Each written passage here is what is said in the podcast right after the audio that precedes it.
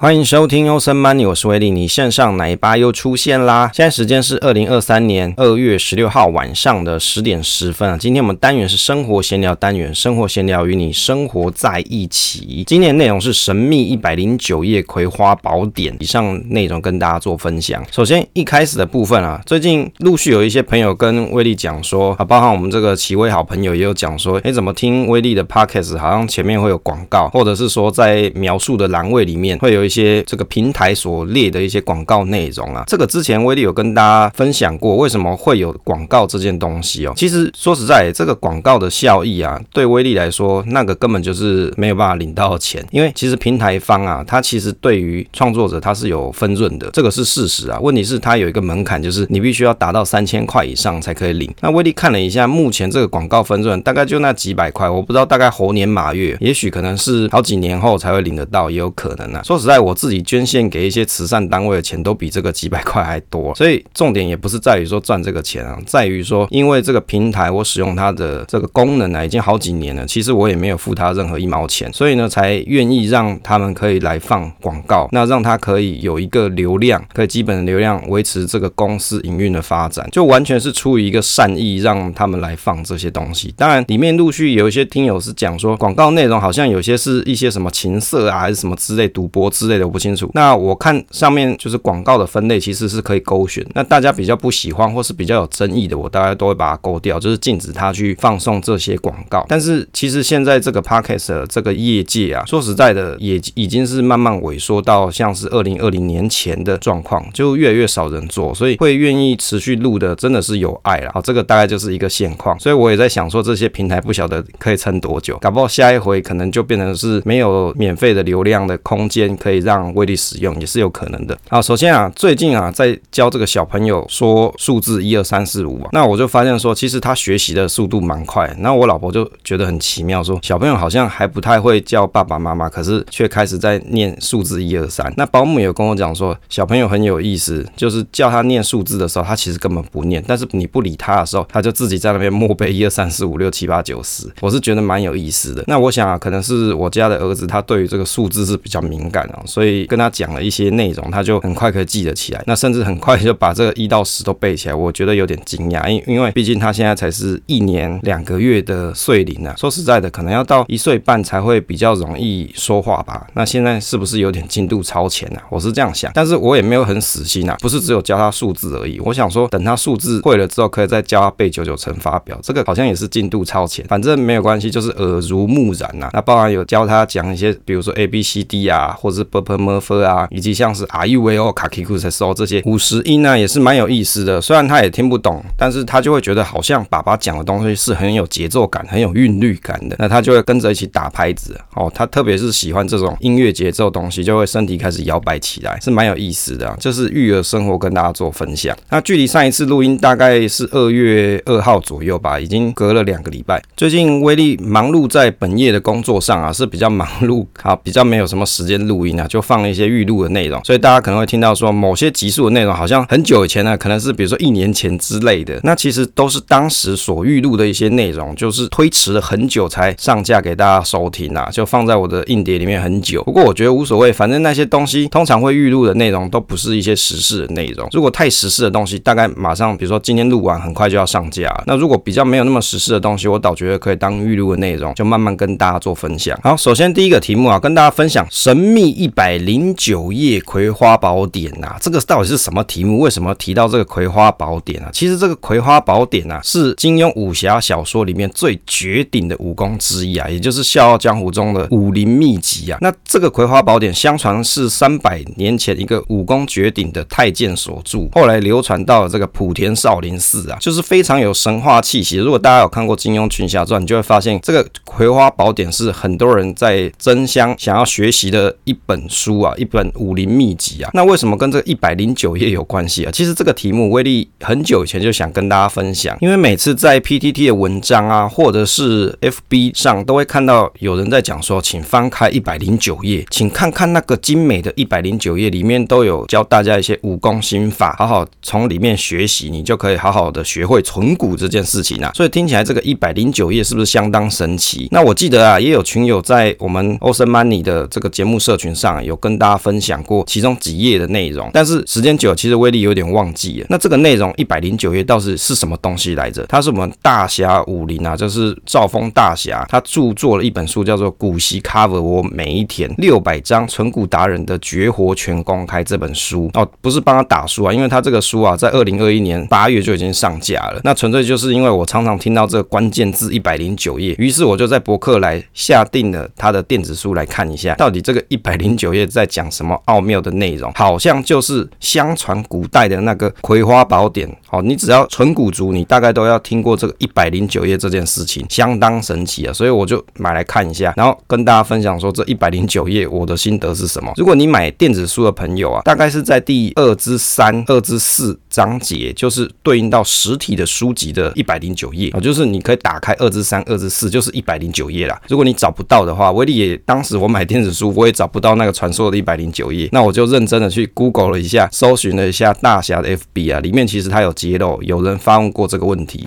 这个一百零九页到底在讲什么？二之三里面呢，他就有提到说，不定期不定额投资，在股价下跌时布局。那里面有听到一个地方是叫做这个所谓的公式啊，武功心法是什么？剩余的闲钱或是股息除以剩余领息的交易日，等于今天能买进的金额。这个意思就是指说，如果你今天你想要去不定期不定定额做投资的时候，你可以去规划，比如说你用手上剩下的闲钱，或者是你已经领到的股息，去除以啊剩下你即将要领息的交易日哦。例如说，我下一次距离现在一百天，我要领下一次的配息，那等于是剩余的闲钱股息除以这剩下的天数，就是我今天可以买入的金额。也就是假设今天可以买进的金额是十五万元，你还有一百五十个交易日，那你可以买进的金额就是一千块。那你买进的股数假设是一千元除以一股二十九块，就是可以买三十四股的意思啊。它这个新法是在说啊，只要股价有跌就可以执行。那威力的心得是，我觉得啊，一直买啊，这个手续费很多诶、真的有人会这样玩吗？而且还有一件事情就是，你每次买之前，你都要先去算一下，到底我现在距离那个配发股息的时间点是什么时候。而且啊，有一种状况是，现在很多 ETF 流行什么季配息嘛，甚至还有双月配。那像这种情况的时候，你要再去计算这个东西，就会变得很烦人了、啊。甚至有的朋友他可能弄成月月配，那你不是还要去计算一下，到底我这个月配息是多少？距离下个月这个配息的时间是什么时候，你才会决定说我要再买一次？那第二个，他有提到说，这个用零股交易的方式啊，其实是有一些优点。例如说，你可以分散时间、分批价位，都是一一种分散的策略。而且啊，在你买的时候，其实你是等价跌的时候你再出手，而且你又用闲钱，所以你在心理上这个压力就不会这么大。另外，这种不定期的方式啊，最好还可以搭配定期定额的计划。那上涨的时候就有机会可以提高你的资金效率啊。我觉得其实不定期不定额，像他这种买法真的是蛮累的，因为你每次都要算一次，我到底手上还有多少闲钱，然后我距离下一次配息是多久，然后我要去算一下我今天可以买多少，然后接着呢，我算一下我可以买多少股数，比如说我手上就这一千块，然后我要买零零五零，哎哎，一千块我可能买买不到几股啊，你又你又会觉得说我干嘛要花一次时间买那个不到几股的那种感觉？我觉得纯粹是解想买股票的那种手瘾的人，这一招可能是蛮有效的。可是如果真的对于长线布局的投资人来说，其实你根本就不用在意说我现在每天要买一股买一股，或是买两股买三股这种事情嘛。那其实定期定额啊，它这里面有提到说，你有机会在比如说股价下跌的阶段，有机会可以去承接，比如说做到逢低布局的这件事情啊。可是其实哦，定期定额它是中性的一种投资策略啊，不是只有股价跌的时候你可以分批布局逢低承接。但是呢，当股价连续上涨的时候，你做定期定额，你的成成本也是会变高啊。所以通常定期定额这种策略只是在讲说，我通过一段时间，例如说是一年、两年、三年这样子的时间，我取得一个平均报酬而已，也就是平均的成本价，大概就是如此啊。所以并不是说我做了定期定额就叫做逢低承接。当然你在定期定额的阶段，你当然会有逢低承接，但是你也有遇到股价高档的时候，你的成本也是会变高，这是一定的嘛。因为你的目标是在一定时间内取得平均成本嘛。那我觉得这就是他书里面没有提到的地方。不过总而言之啊，不定期不定额的策略再搭配定期定额的效果啊，可能会比较适合一般的上班族。楚了。也就是你真的要解解手瘾的时候，你通过不定期不定额去寻找你认为的好时机，那你有机会捡到一个不错的价位。那定期定额呢，可以让你不要错失平常的投资机会，也就是你的资金的效率运用会比较好一点，因为至少你是有一直在做投资的这件事。当然前提是你的标的要选的是合适的。那他在书里面就提到说，不定期不定额进场模式，他用了兆丰金来举例啦。例如说，当股价下跌的时候，他可以分批买到隔年的九月领息。所以当今天你能买进的金额就是剩余的闲钱或股息除以剩余的领息交易日。另外呢，他还有提到了进阶版，这个进阶版哦比较复杂一点，因为为什么他要去看一下，当他领息的时候，兆丰金年初到现在累积的 EPS 是不是有大于去年的表现？那如果是有的呢，他就分批买到当年的十二月底，也就是今天能够买进的金额就是股息除以年初月报出炉日。第二个方式是，当领息的时候，兆丰金年初至今累积的 EPS 小于去年同期的时候，也就是状况没有那么好的时候，那他的方式就变成是分批买到隔年四月股利政策公布日，也就是股息除以剩余股利政策公布日。第三个就是当发生一些特殊情况，或是暂时看不到营运，或是觉得公司啊他觉得有疑虑的时候，他就分批买到隔年九月领息日。那今天可以买进的金额就是股息除以剩余领息交易日。诶，会不会大家听完头都晕了？到底在讲什么么东西？讲三小都听不懂，好奇怪哦。其实哦，用白话来讲就是，当股息的不变的情况底下，天数变少，也就是每次买的钱相对就变多了嘛。时间少、中、最长，这就是它的进阶的策略，也就是分次买的金额也就越来越少，越来越分散的意思。也就是你每一次买，你买的金额越来越少，时间拉得更长的意思。所以当公司的状况比较不好的时候，像刚才他有提到三种 case，第一个就是领息的时候，公司状况不错，比去年好嘛，那他就分批买到今年十二月底。如果领息的时候发现公司的状况啊比去年还差，这个 EPS 还要差，那他就把这个股息分批买到隔年的四月底，也就是把时间拉长，每一笔分割的金额就变更小了。当他认为公司状况很奇怪的时候，看不清楚的时候，例如说兆丰以前在美国有一些问题的时候，对未来有些疑虑的时候，那他就会把股息分批到隔年的领息日。那这样子方式，也就是又把钱分散的更长的时间，每一笔每一次买每批买的金额又更小了。所以呢，我觉得其实他的策略的方式就是要告诉大家一个关键点：当你越看不清状况的时候，你只能把战线的时间拉长，用空间换取时间，用时间换取报酬，大概就是这种概念啦。其中书里面有提到一句话，我觉得不错，就跟大家分享。他提到说啊，存股是一种持久战，最大后盾是时间，用时间慢慢在低档累积大量的股数。虽然一开始不快，但是股数累积出来之后，你随着大盘的位阶上升，整个资本利得的报报酬就会起来。所以啊，为什么他会提说，在股息一样情况底下，股价一直上涨，其实是不利做长期投资的，因为同样钱所累积出来的股数就变少了。其实他这句话，相对于现在台股大盘或者世界整个总金的状况来看，好像也很像哦。像现在是二零二三年的二月嘛，当大家听到这一集的时候，是不是看到一些新闻又又会讲说，诶，预期联准会啊，可能摆不平这个通膨的问题啊，可能又要继续升息下去，也许会走得更鹰派一点。像日本的央行，他们要换这个央行的领导人了嘛，也要换了一个比较鹰派的新的上任者。来做处理。那美国呢，也有可能会走向更鹰派哦，因为里面鸽派的大佬好像被调去美国政府去升官了，所以变得你会听到各种市场的消息面，好像听起来未来走势啊，让人家有种忧心忡忡的概念。可是啊，你当你看到大侠所讲这句话的时候，你就会想到，如果当每次行情都这么好的时候，到底什么时候可以捡股票，什么时候可以买股票？你买股票的时候，不就是在市场消息不是那么好的时候，股价没有那么有起色的时候，你才会会有机会去买到一些不错的价位点嘛？如果以不定期不定额来说的话，所以啊，其实危机就是转机啊。有很多朋友在犹豫说，诶，我们今年这个整个总金的状况不是这么好，也许来年也不是这么好，那我还要不要投资呢？其实我觉得还是要投资啊，只是就像大侠所讲的投资策略来说，当你对市场的整个状况是混沌不清的时候，那你只能把你手上资金啊分的小批一点，然后慢慢投入，而不是一下就下一个很大的重仓。当市场有任何消息的时候，时候你就会发现说啊，我把持不住，我可能就要赔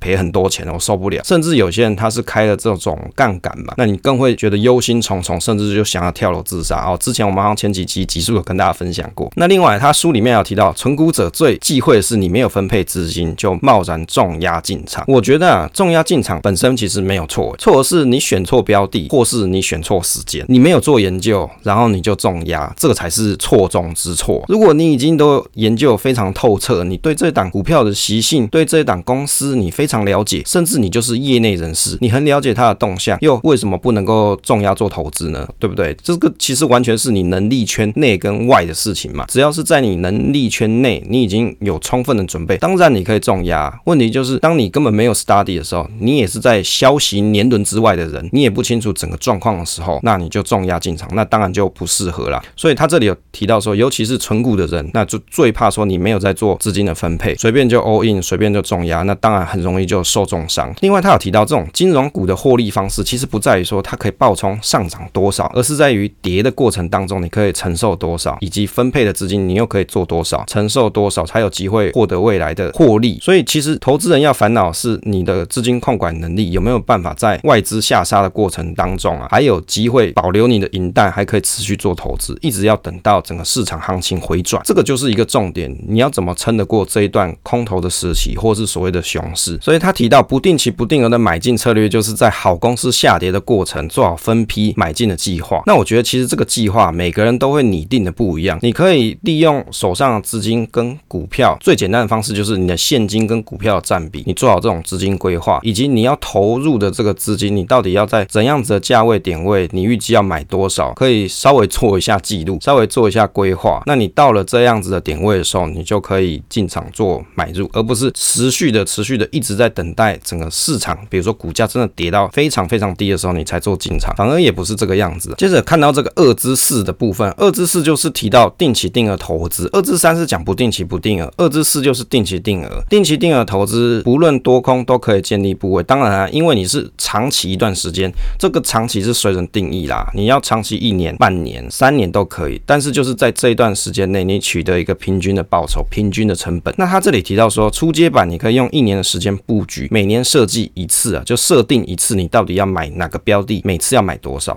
像威力目前今年二零二三年的做法也是这个样子。我在二零二二年的年尾的时候，我大概就先把手上资金准备一下。那我想要买的一些定期定额的标的，我就先把资金先放到预计要扣款的账户当中。我就设定这一次，那它每一个月啊，它就自动去扣款，自动去投入，也就是我直接做到自动化这件事情。所以我大概就是一年后，我再来看一下这个部位赚了多少钱，或是赔了多少钱，然后我又再放新的资金进去。它是一个比较枯燥乏味的事情，但是很单。单纯的你就可以取得到这一年度的平均成本价，也就是你喜欢的标的啊。那大侠所提到的定期定额进场模式初阶版，刚刚有跟大家分享，就是你每年设定好你要买的标的以及买进的金额是多少，那每个月就去做扣款嘛，看你要分笔几次都可以。进阶版是怎么样？进阶版就是要来判断啊，比如说兆丰金它年初到现在累计 EPS 是不是有比去年同期好，或是比去年同期坏？那如果比去年同期好的时候，一样它有设定一个分批的时间。点就是八月到十二月底投入。那如果呢，兆丰金的状况比较差，比如说 EPS 比去年同期还差，那它就变成是分批从八月到隔年四月底投入。所以其实是一样的逻辑啦，逻辑就是当状况比较不好的时候，那分批每一次买的量就少一点，次数就多一点。那书上建议大家是资金你可以做一半定期定额，一半不定期不定额投资。他有提到定期定额的小缺点是在于说，定期定额只会在固定天数金额去买进，所以你有机会啊是买到相对高价。格，如果你又遇到恐慌性的下跌的跌势波段的时候，那你能够买到股数可能远没有比不定期不定额买的多，因为它每次买那个都是固定的这个金额嘛，所以就会有这种现象。那不定期不定额的优势就在于说，当你自己判断的底部的布局的时间点，你是可以精确的掌握的。当你了解这个标的，你可能就会知道说它过去股价变化以及它营收的状况，那你就会有心中的一把尺去认为说，我认为的低点在哪里？这里讲的不是说我猜低点在哪里，而是我认为相对的低点是在什么地方，那你就可以在比较相对低点档位逐步的去建立仓位，那就有机会在更低档的情况底下建立比较多的部位。那当股价状况不错的时候，就有机会赚到一个不错的报酬。那威力看完整个二至四节的时候，其实心里面有一个疑惑，这个疑惑是在于说，因为他有提到说他会去看兆丰金年度的 EPS 的状况跟去年的获利相比嘛。那如果呢获利是胜过去年，通常股价往往会起涨。那如果全年年度的获利是比去年还差。那兆丰金的股价要起涨，通常是要到隔年四月董事会公布股息之后，所以他才认为说资金分批进场时间啊拉长要隔年四月底。这一段啊，威力觉得很有意思。为什么？既然你是长期投资，你不看短期股价，那到底为什么要去看股价的起涨点？股价不起涨不是更好买吗？假设这个标的，例如说像兆丰金嘛，大家都说它是大到不会倒嘛。那如果大到都不会倒的情况底下，你去管它起涨点干嘛？如果你要管它的起涨点的话，其实你心里想的是，我有没有机会在低档到起涨点之后，我有机会啊，可以做一个不错的获利了结，就是赚取它资本利得价差这件事情呢、所以到底你的存股是不是有包含着我要在做短期的股票的价差这件事，我是不晓得的啊，因为我看了这二至四这一节的时候，这是我心里面的疑惑。那如果朋友你们看了这本书的时候，你可以也想一下这个问题，到底他所提到这句话是指说我要去赚价差呢，还是是我要做存股呢？好，是蛮有意思的东西啊，留给大家来去想一下。好，因为时间的关系啊，这次跟大家分享就到这边啦，希望大家都有所收获。我觉得啊，读书是一件很好的事情，可以启发大家的思考。那我觉得比较有意思的是，当大家去看了书之后，也可以跟威力分享你自己观书的心得，以及你自己的投资想法。那我觉得大家就会成长的更好一些呀。好，分享总是单纯的快乐，期待下一次再见。